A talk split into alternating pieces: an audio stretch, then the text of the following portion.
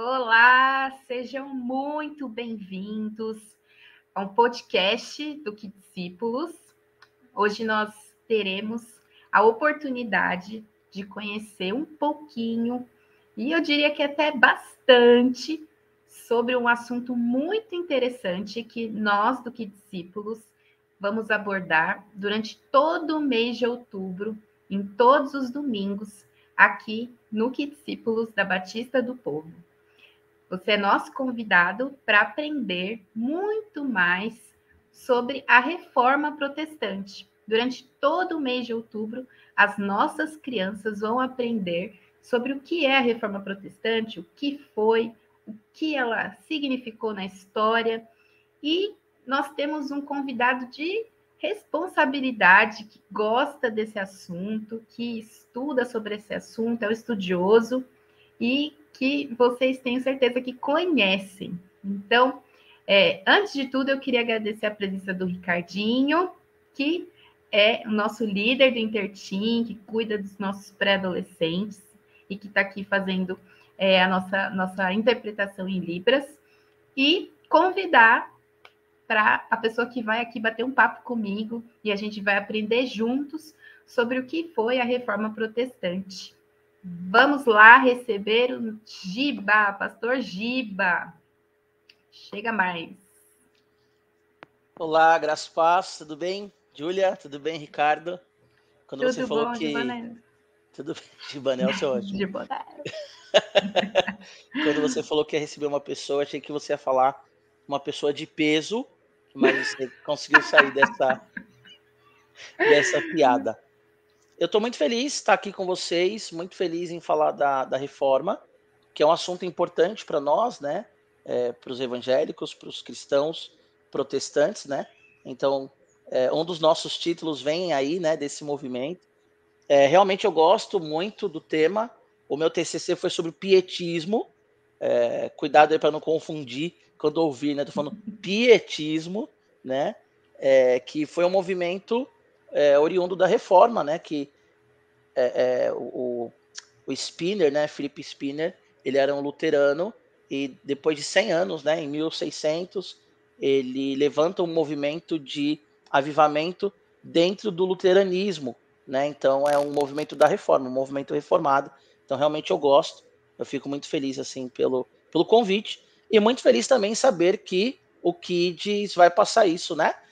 Para as crianças, está passando para as crianças, e agora nós temos a oportunidade de falar com os pais. Né? Então, eu acho que é muito interessante, é importante a gente aprender sobre a reforma. Até porque, na mesma data, né, o mundo acaba impondo aí uma, uma comemoração muito, muito ruim, muito é, anticristã, que é o Halloween, né, que vocês também já falaram e falam sempre, mas é importante a gente falar sobre a reforma. Então, bora lá. Esperei conseguir ser claro, objetivo e, e, e, aí despertar também nas pessoas né, o interesse pelo assunto.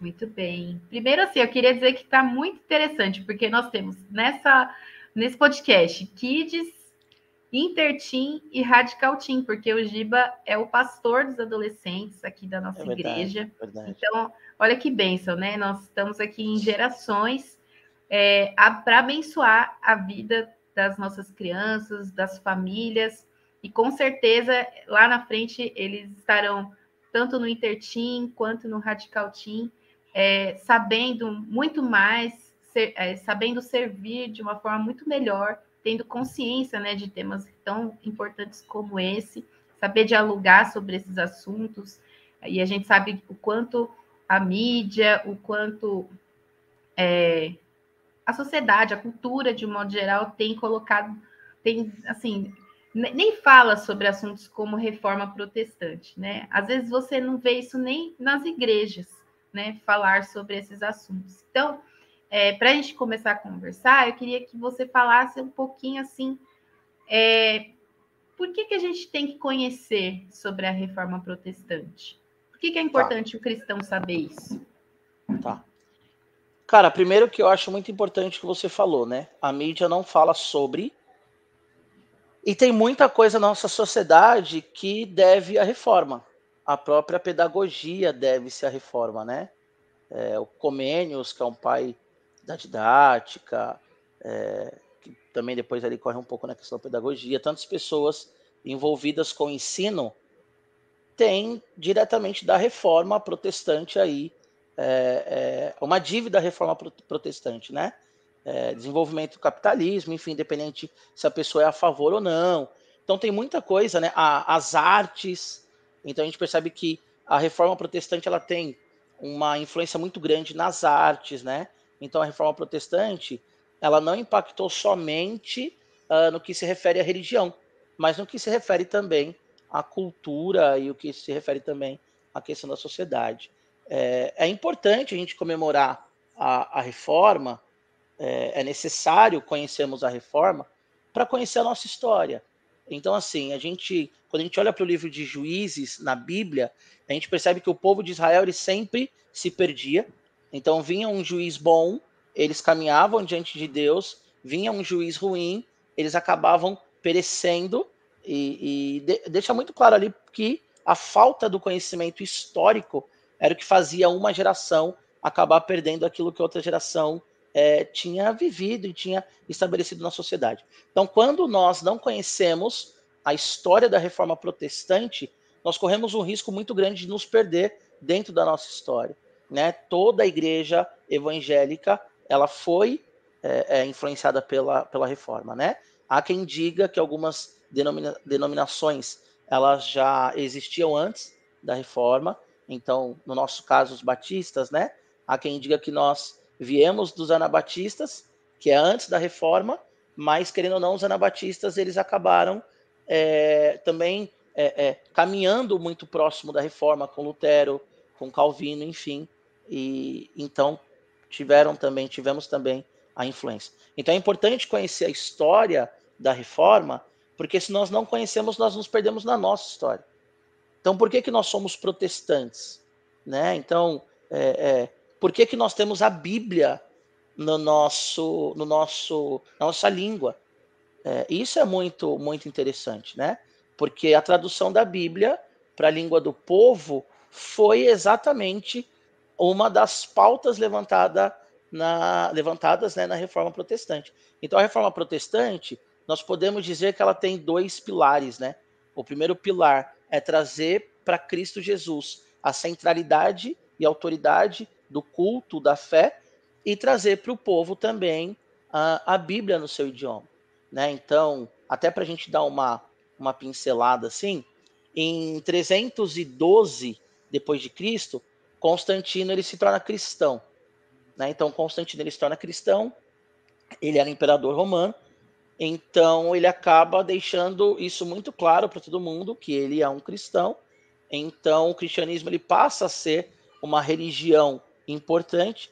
Então, no ano 380, é, Teodosísio I ele traz para Roma uh, o cristianismo como uma religião oficial.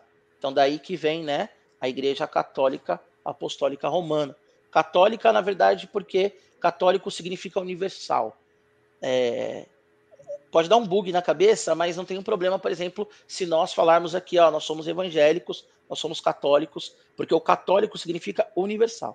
Agora, é, o católico apostólico romano é o que vai para a questão, né, da, da, da, da fé é, apoiada ali, né, em Roma, que é diferente da nossa fé. Então, o que acontece? Só que com essa coisa do, do, dos Césares ali, né, dos governantes de Roma se tornarem católicos, o catolicismo, então, o cristianismo, ele se torna uma instituição do governo. Então se mistura aí é, Estado e igreja, né? E aí o que acontece?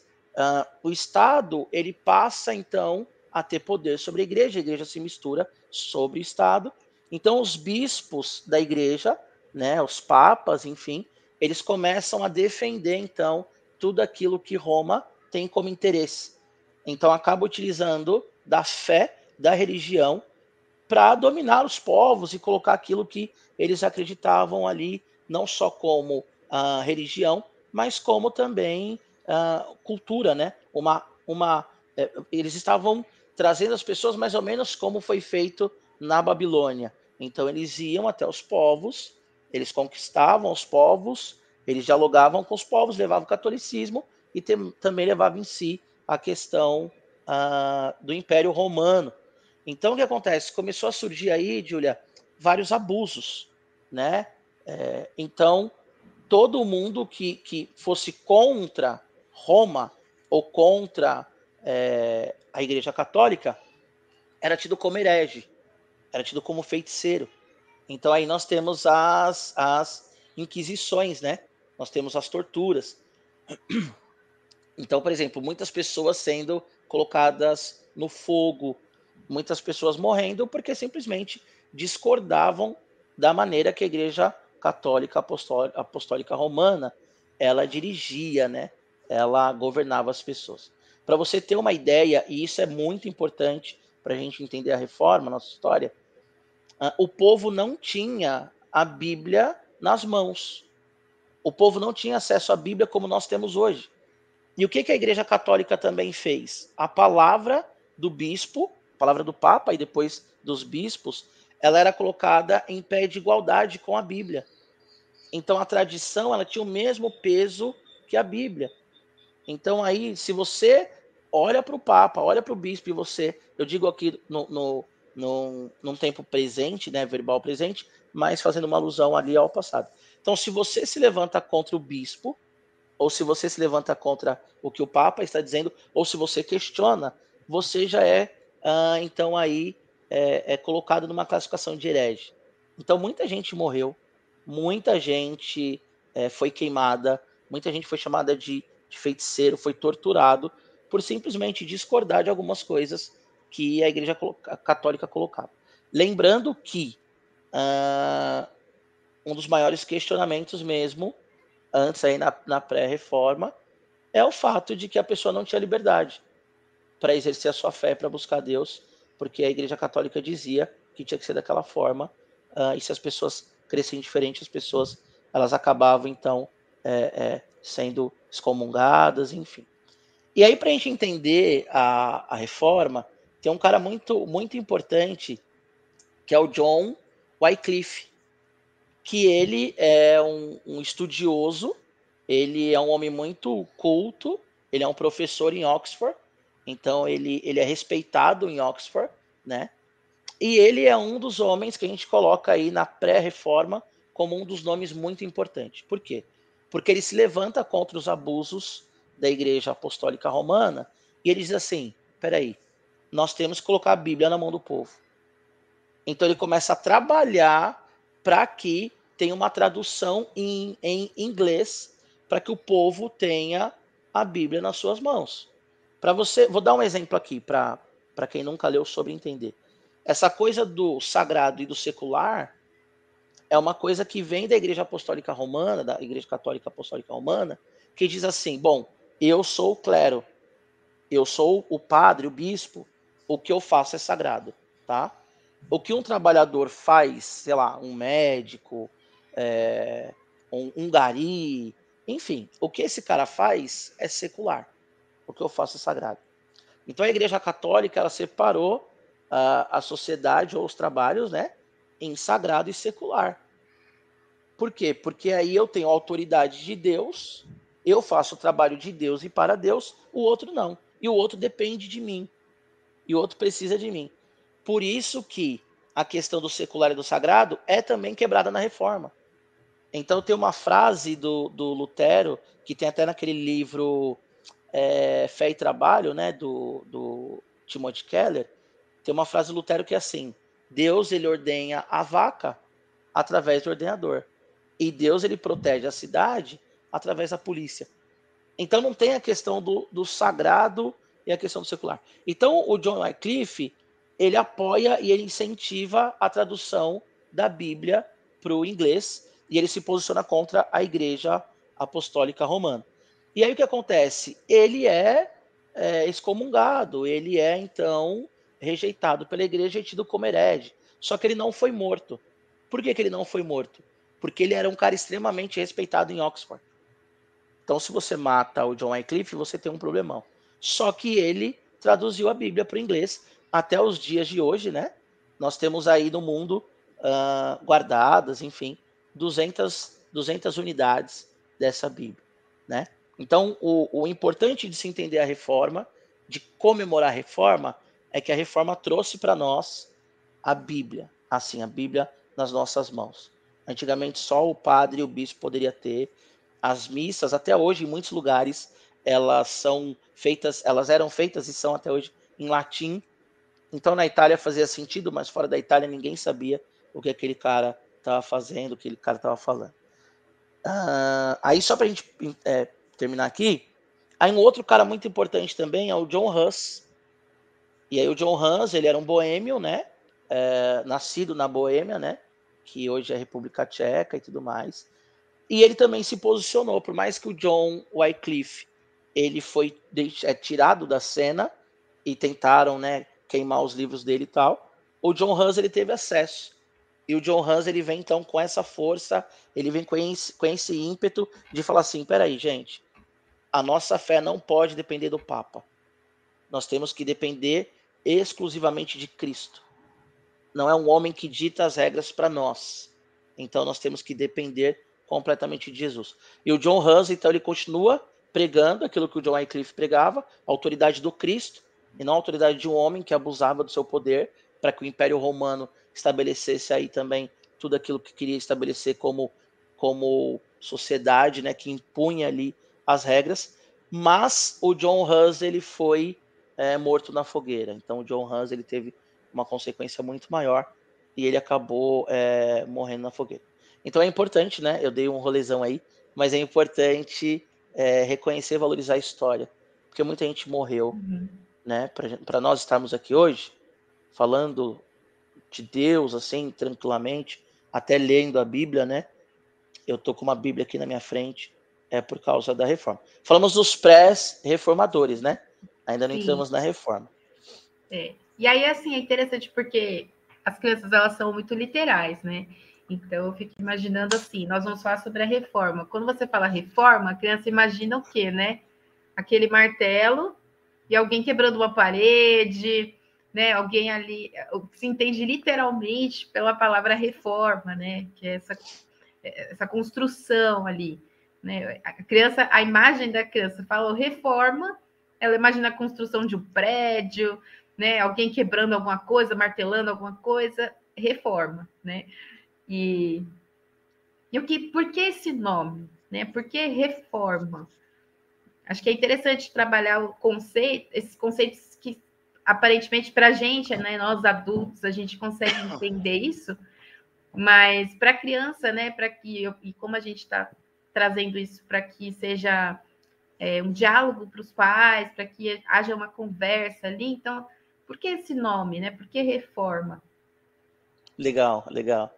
É engraçado, né? Pensar nisso, porque o símbolo da reforma, vamos assim dizer, é o Lutero no, na Igreja do Castelo, em Wittenberg, né?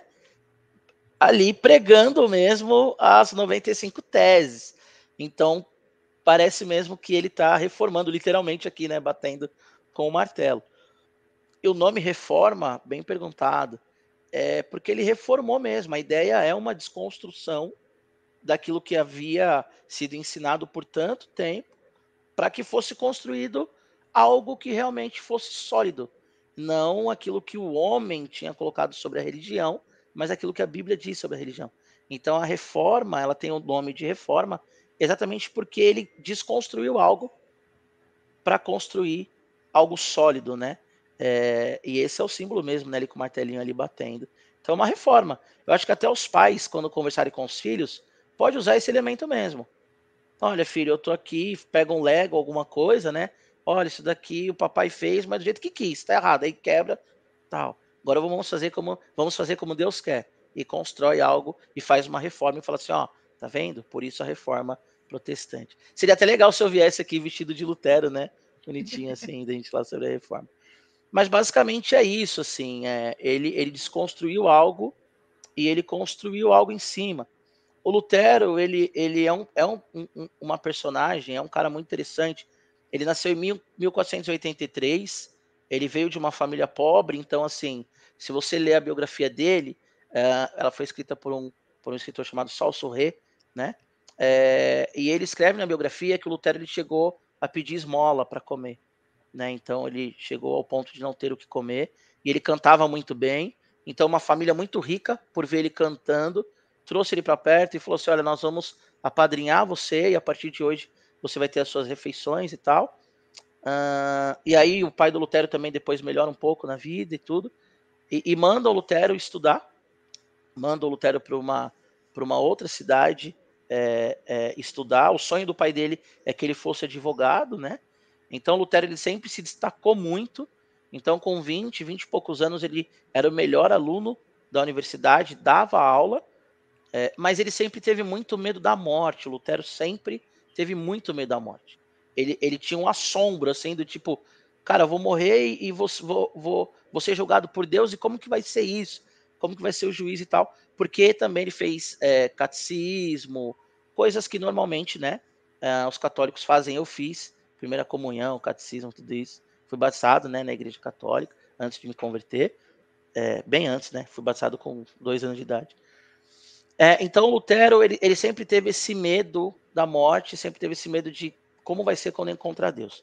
E é interessante que Lutero, medroso, é, é até um, um, contraste depois do que ele vira, né? Um cara tão corajoso. Ele medroso, sim, ele tá na estrada e cai uma chuva, uma tempestade, começa a cair alguns raios, assim, e, e ele fica com medo de morrer, então ele faz uma oração a, a uma santa, se eu não me engano, tá? É Santa Ana, e ele diz assim: Olha, se você me livrar da morte, eu vou para o mosteiro. E aí passa a chuva, graças a Deus ele foi para o mosteiro, porque nós também fomos beneficiados com isso. Quando ele vai no mosteiro, ele se desenvolve como um dos melhores monges, assim. Então ele, ele lia porções da Bíblia, que ele tinha acesso só a algumas porções. Ele lia muito, ele jejuava muito, ele orava muito, só que mesmo assim ele tinha medo da morte. Tem uma frase do Lutero que é assustadora, que ele diz que o demônio vinha no quarto dele assombrar ele, que ele sentia a presença física dos demônios assombrando ele. Então, e aí ele ficou se questionando: por que que eu leio tanto, eu oro tanto, eu jejuo tanto e eu tenho medo da morte e por que que Deus não me tira desse medo e tal? E aí um, o vigário geral da, da do, do, do, monastério que ele, que ele, que ele estava, é, chamado Staupitz, todo mundo alemão, todos com nomes bem bonitinhos. Então, o, o Staupitz olha e fala assim: não, esse cara ele tem uma angústia porque ele ainda não conheceu a graça e tal. Staupitz também é ali um instrumento de Deus, entendeu eu? Ele vai dar uma Bíblia para o Lutero. Quando ele dá uma Bíblia para o Lutero, o Lutero ele começa a ler a Bíblia vorazmente. Então ele abre lá em Romanos 1:17 né, que é o texto que diz: "O justo, porém, vive pela fé". E quando ele ele lê aquele texto, "O justo vive pela fé", a cabeça dele tem um boom. Então, Inclusive, papai um adendo é o versículo tema do, desse mês de outubro. Glória a Deus. As crianças vão decorar esse texto. Então, papai e mamãe, quando você falar de Lutero, aqui é uma imagem que vem na minha cabeça, né? Então deu um boom assim, tipo, sabe, um vulcão Pum! E aí ele falou assim: Uau, eu não preciso então mais ficar é, me apegando às obras, eu não preciso mais então ficar me apegando a, a, a as coisas externas para ser salvo. Porque o justo ele vive pela fé, a salvação é mediante a graça. E ele começa a entender o evangelho e ele perde esse medo da morte. Ele perde então esse esse assombro da morte, né? É, ainda estou na resposta sobre a reforma. E aí ele perde esse pavor da morte, ele começa a viver então uma vida leve de quem compreendeu o evangelho. Aí, um belo dia, ele já estava dando aula na Universidade de Wittenberg, ele já era um, um, um monge, né, um padre renomado, sempre muito inteligente. Aí enviam ele para Roma, para ele representar então o, os alemães ali, né, a paróquia alemã em Roma. Quando ele chega em Roma, ele, na cabeça dele, Roma é um lugar de, de piedade, Roma é um lugar de adoração, Roma é um lugar que as pessoas é, buscam a Deus ali fervorosamente. Só que acontece, quando ele chega em Roma, ele se assusta com o luxo, com a ostentação dos, dos, do povo e dos padres, dos monges, luxo, ostentação, com a imoralidade sexual, com a depravação. E na biografia dele, mais uma vez citando o Salso Rei, vale a pena ler, o Salso Rei diz que ele pega os padres conversando sobre a missa e tirando o sarro dos fiéis. E aí ele fica horrorizado, ele fala assim, cara, como assim? Roma tem que ser exemplo de fé, e aí os caras estão aqui fazendo isso. Beleza. Aí no ano de 1513, o Leão X, ele lança uma campanha para reformar a Basílica de São Pedro. E a Igreja Católica, desde a época do Wycliffe, que era uma coisa que eles também já brigavam, ela tem, ela tinha né, o lance da indulgência. O que, que é a indulgência? Você paga um valor para que os seus pecados futuros sejam perdoados, ou para quem já morreu e está no purgatório esperando ser julgado, que é uma doutrina é, católica romana, é, seja salvo. O que, fazendo um parêntese, nós não cremos nisso, né? É, a Bíblia diz que Graças o homem ele morre só uma vez, em Hebreus vai falar sobre isso. Vindo após isso aí, é, ele vai ser julgado, vai né, dar conta aí das suas obras. Coríntios vai falar sobre isso também, né? Que nós estaremos diante de um tribunal e seremos julgados, enfim. É, e quem pagou o preço pelos nossos pecados é Jesus Cristo. E pela fé em Jesus Cristo nós somos salvos. Bom, enfim. Então, uh, tinha as indulgências que eles pagavam, né? Cobravam das pessoas. Então, tinha gente que não tinha o que comer e pagava indulgência. Tinha gente que, é, pobres, que pagavam as indulgências pensando que ia tirar os, os familiares, então, do purgatório, que a gente não acredita nisso. Então, o Lutero, ele começa a olhar e fala assim, cara, tudo isso aqui é uma mentira. Por quê? Porque o justo ele vive pela fé, porque a salvação é pela graça, não é por, por obras, não é por pagamento. Tem uma, eu tenho um livro dele também chamado 95 Teses, que diz assim que é, ele vendo tudo isso, ele fala assim: quando o tintilintar das moedas cai nos cofres, o dinheiro não chega ao céu, mas chega no bolso da Igreja Católica Apostólica Romana. Então ele fica desesperado. E aí ele manda carta, Júlia, para os bispos e para o Papa, porque na cabeça dele, uh, os chefes da igreja, eles não sabiam disso. Então ele, ele fala com os caras, olha, é, é, vocês conseguem perceber o que está acontecendo? Isso é um absurdo. Nós não podemos pregar a salvação por meio da indulgência, nós não podemos focar no luxo e tal. Enfim. Então, ninguém responde o Lutero, ninguém está nem aí para a queixa do Lutero. Então, no dia 31 de outubro de 1517, Lutero vai na igreja do castelo em Wittenberg, que era a igreja principal ali, que todos os religiosos iam. E aí, no dia 31 de outubro de 1517, ele prega, então, as 95 teses. Agora, Júlia, é... por que, que ele prega isso no dia 31 de outubro? Porque no dia 1 de novembro é o dia de todos os santos. Então todo o mundo da região ia ali para o culto, para a festividade, enfim, para os eventos. Então no dia seguinte todo mundo viu aquilo. Eu até, quando estava lendo aqui, preparando e tal, eu falei, o Lutero ele fez uma postagem paga, sabe?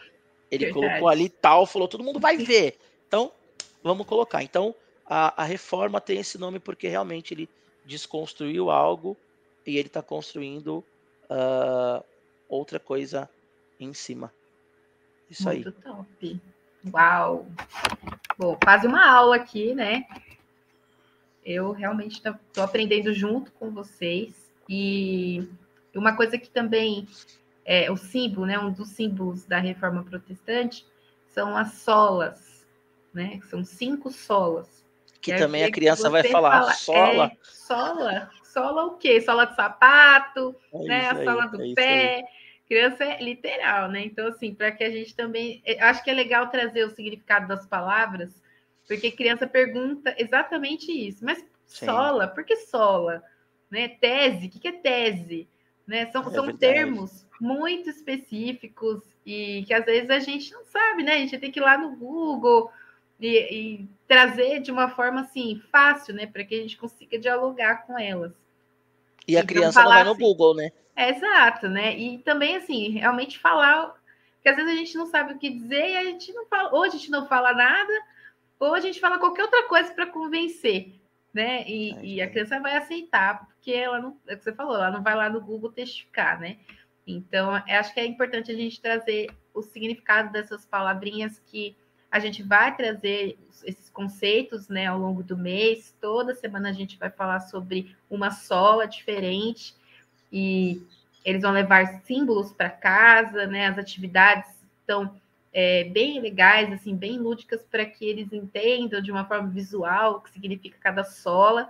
Mas é, eu acho que é importante os pais saberem também, né? Porque afinal de contas a gente vai falar de um assunto que é tão, digamos assim, entre aspas, teológico, né? Porque de fato, assim, o Giba sabe bastante coisa, porque muitas coisas, ele é um pastor, então, assim, Sim. estudou sobre isso, né? Ele sabe que existem disciplinas dentro do seminário teológico que fala sobre essas coisas. E, naturalmente, nós, né, cristãos, que vamos, vemos, é, viemos ao culto, né, que participamos das atividades da igreja, a gente não para para pesquisar né, o que é a reforma protestante, a não ser que você goste do assunto, que você se interesse pelo assunto. Então, acho que é importante não só para as crianças, mas para nós, né, adultos, é, sabermos esses conceitos. Sim. Então, se você puder falar um pouquinho assim, é, por que né, desses termos, tese, né, sola, para realmente ser uma forma, né, para que a gente consiga também aprender. Tá. Bom, as 95 teses são 95 ideias, né? Que ele coloca, é, na verdade, as ideias dele apoiadas na Bíblia, que ele coloca contrapondo à Igreja Católica.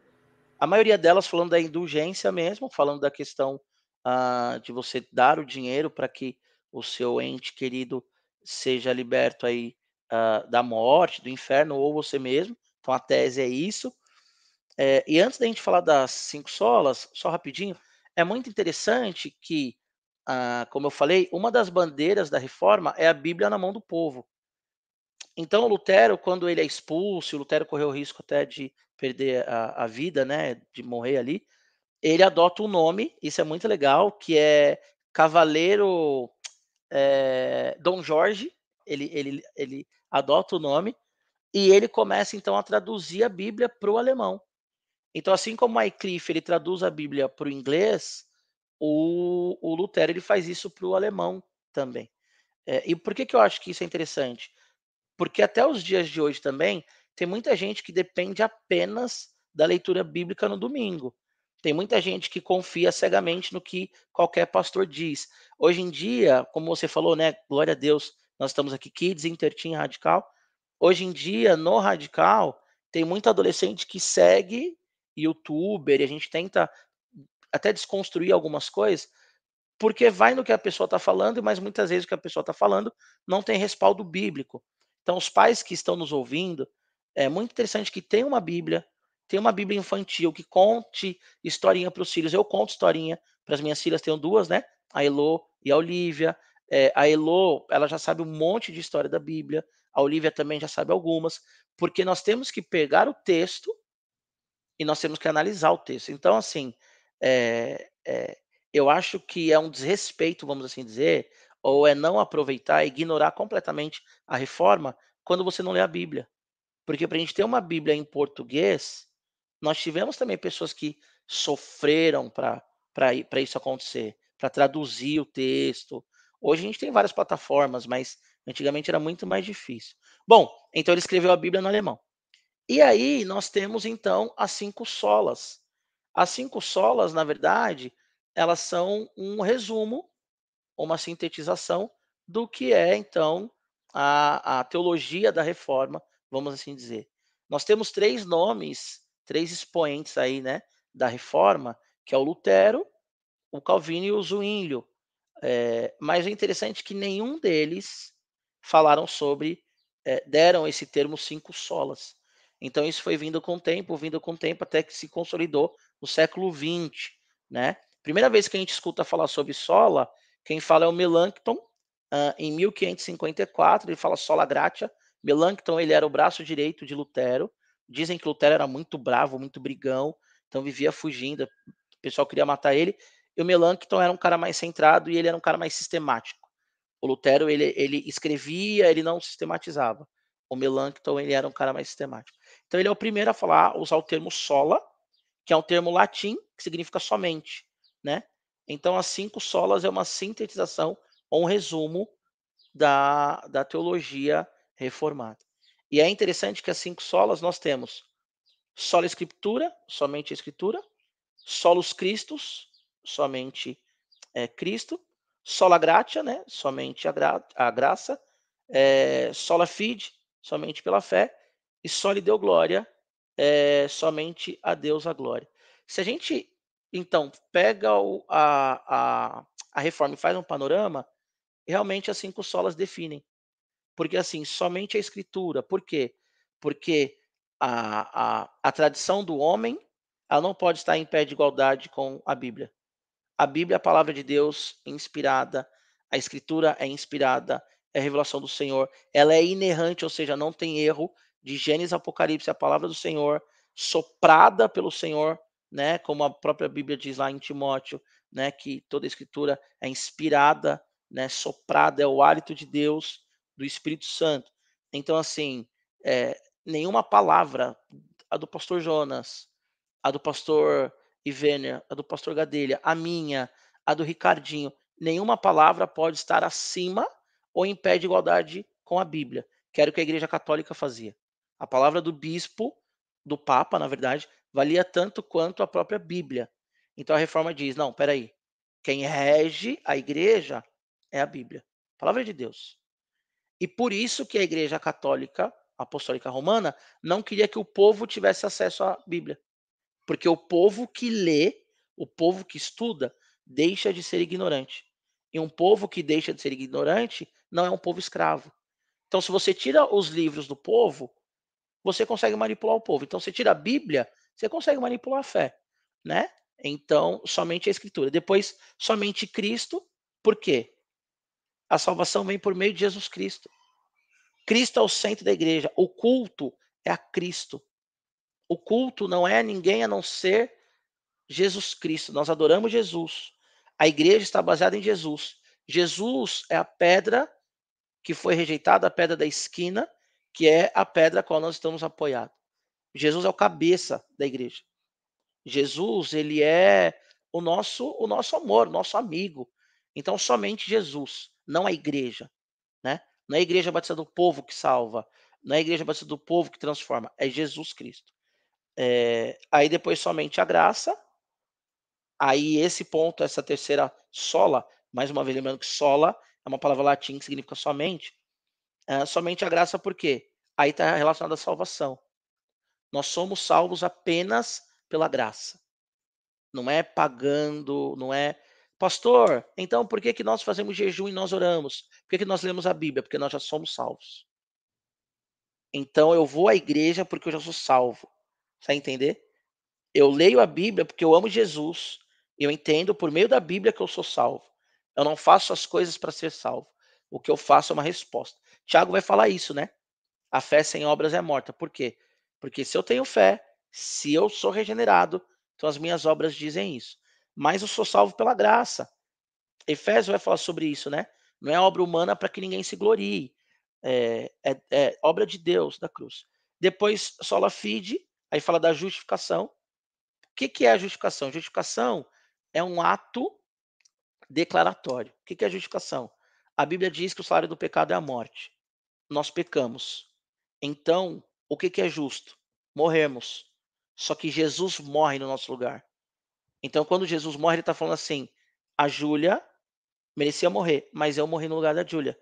Então a Júlia não vai mais morrer. Então é um ato, é uma declaração de Deus sobre os seus filhos, aqueles que creem. Então somente a justificação. Por meio da justificação de Cristo nós somos salvos. A graça e a justificação de Cristo é aquilo que é, nos salva. Então a, a Sola Fide fala sobre isso. Eu tenho fé nesse, nesse ato declaratório de justificação. E por último, Júlia, é, somente a Deus a glória, só lhe deu glória. Então, assim, a glória é somente a Deus. Eu não posso me render a homens, eu não posso me render a instituições, eu não posso me render à Igreja Católica Apostólica Romana, eu não posso me render à Igreja Evangélica, aos dogmas, eu não posso me render, sei lá, a Batista, sabe? Antes de ser cristão, eu sou batista, sou presbiteriano antes de ser crente, não. É, eu sou, enfim, né? Não vou entrar em detalhe, mas a glória somente a Deus. Então, resumindo, as solas elas são um resumo do que é de fato a reforma. Lembrando que é um termo que vem depois, né, posteriormente por alunos e tal, e resume muito bem. Certo? Que maravilha! Não, foi um resumo tanto, tanto, tanto.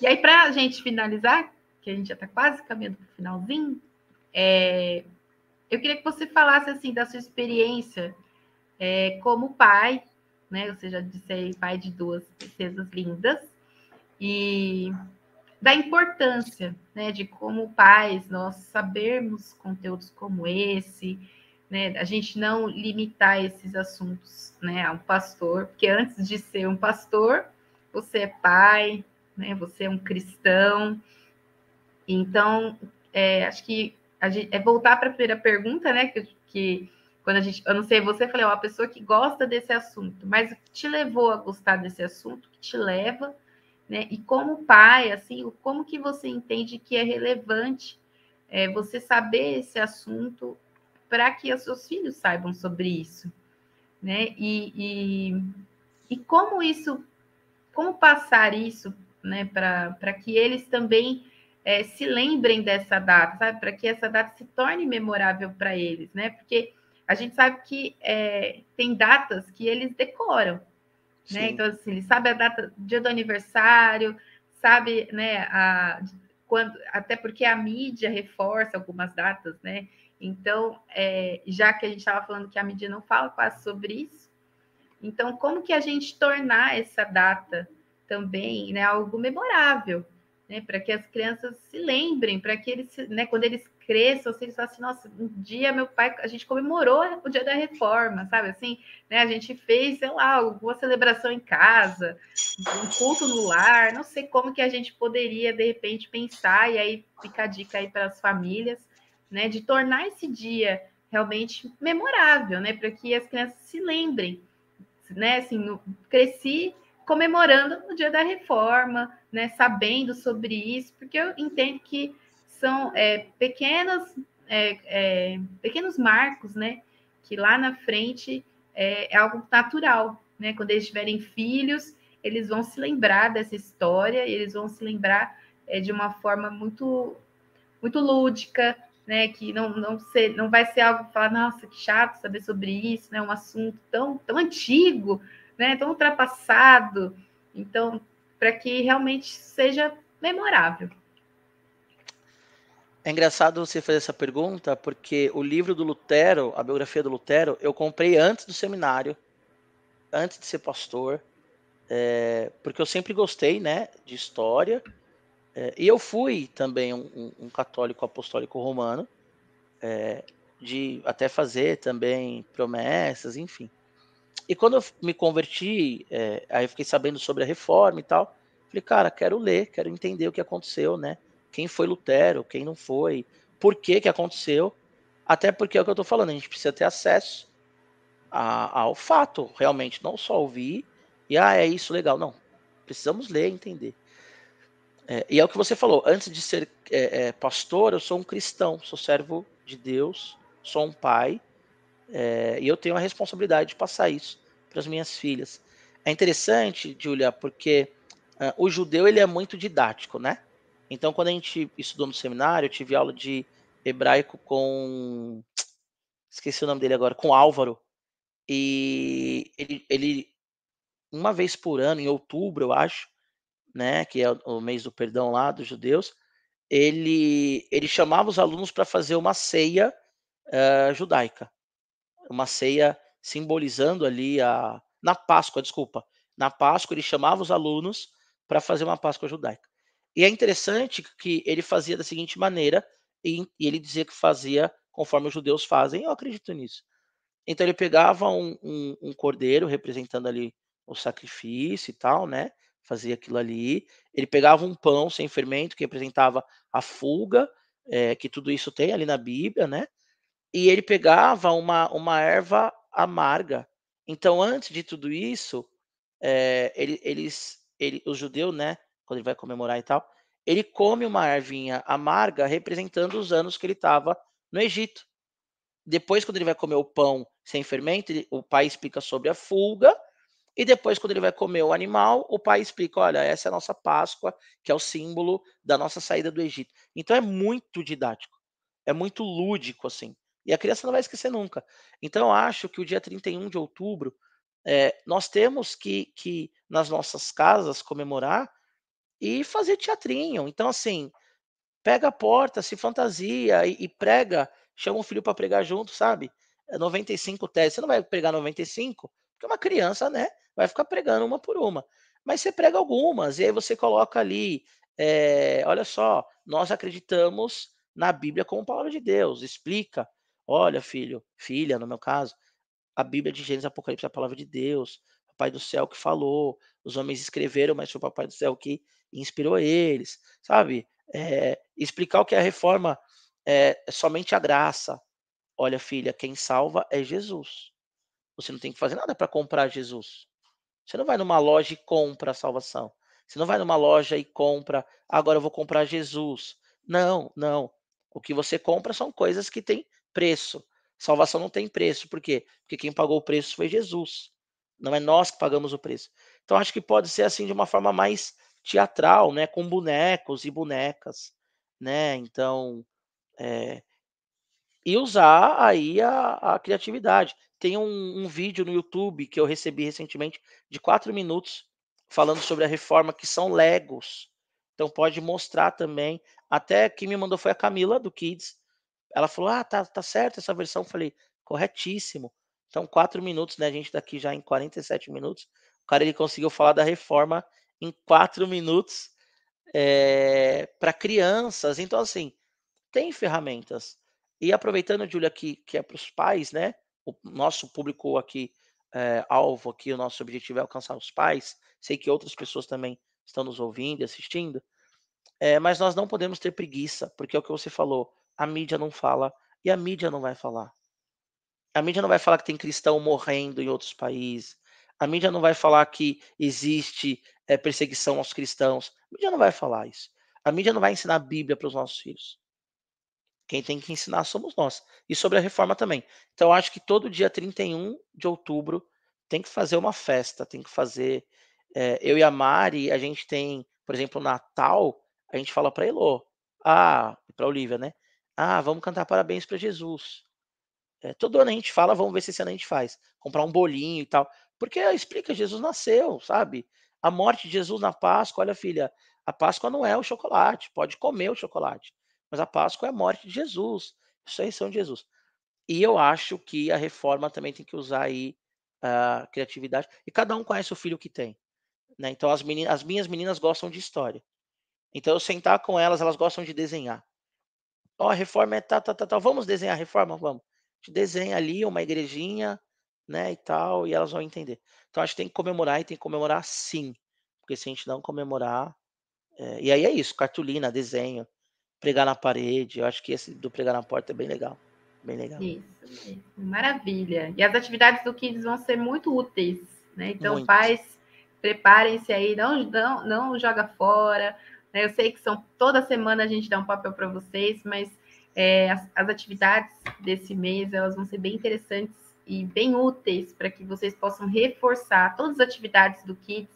Né? O intuito é com que eles memorizem, né? Seja algo de fato memorável para que eles levem para casa, né, para que eles se recordem e para que vocês também conversem sobre isso.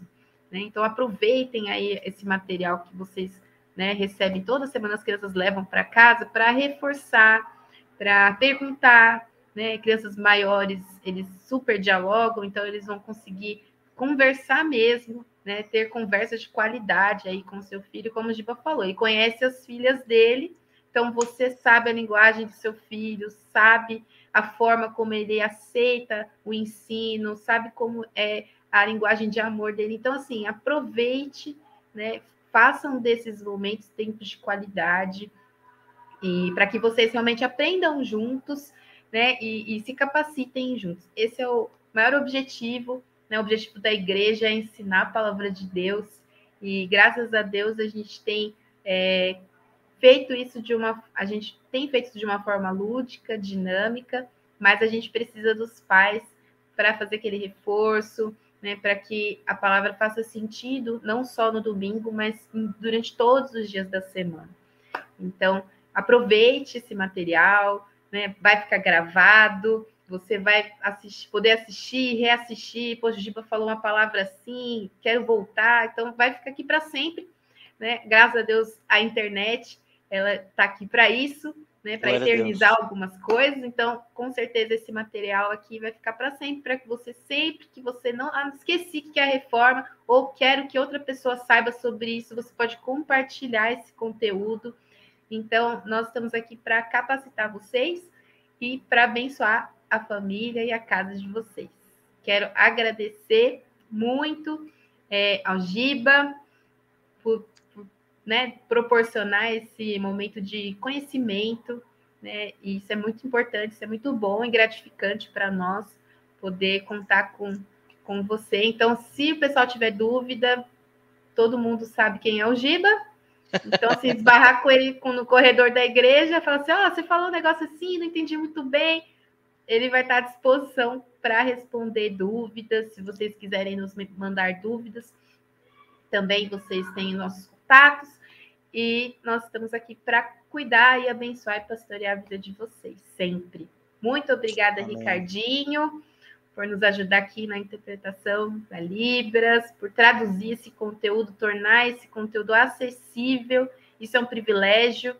A gente é, ama os surdos e então a gente quer muito assim realmente com que eles sejam parte, são parte da nossa igreja, são parte é, do Kids e nós fazemos tudo juntos, porque juntos somos melhores, é o nosso lema Amém. aqui, e tudo começa na família. Então, se você é, ama a sua família, você sabe que o maior investimento que você pode fazer é dentro do seu lar, dentro do seu lar, porque lá na frente os frutos são certos, mais do que certos.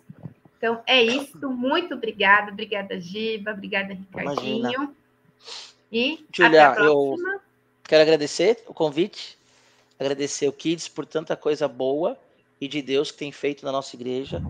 É, eu sou pai de duas que discípulas e eu sou abençoado e edificado pelo ministério de vocês. Agradeço. Estou às ordens para responder qualquer pergunta aí que surgir, tá bom? E Deus abençoe cada pessoa que está nos ouvindo.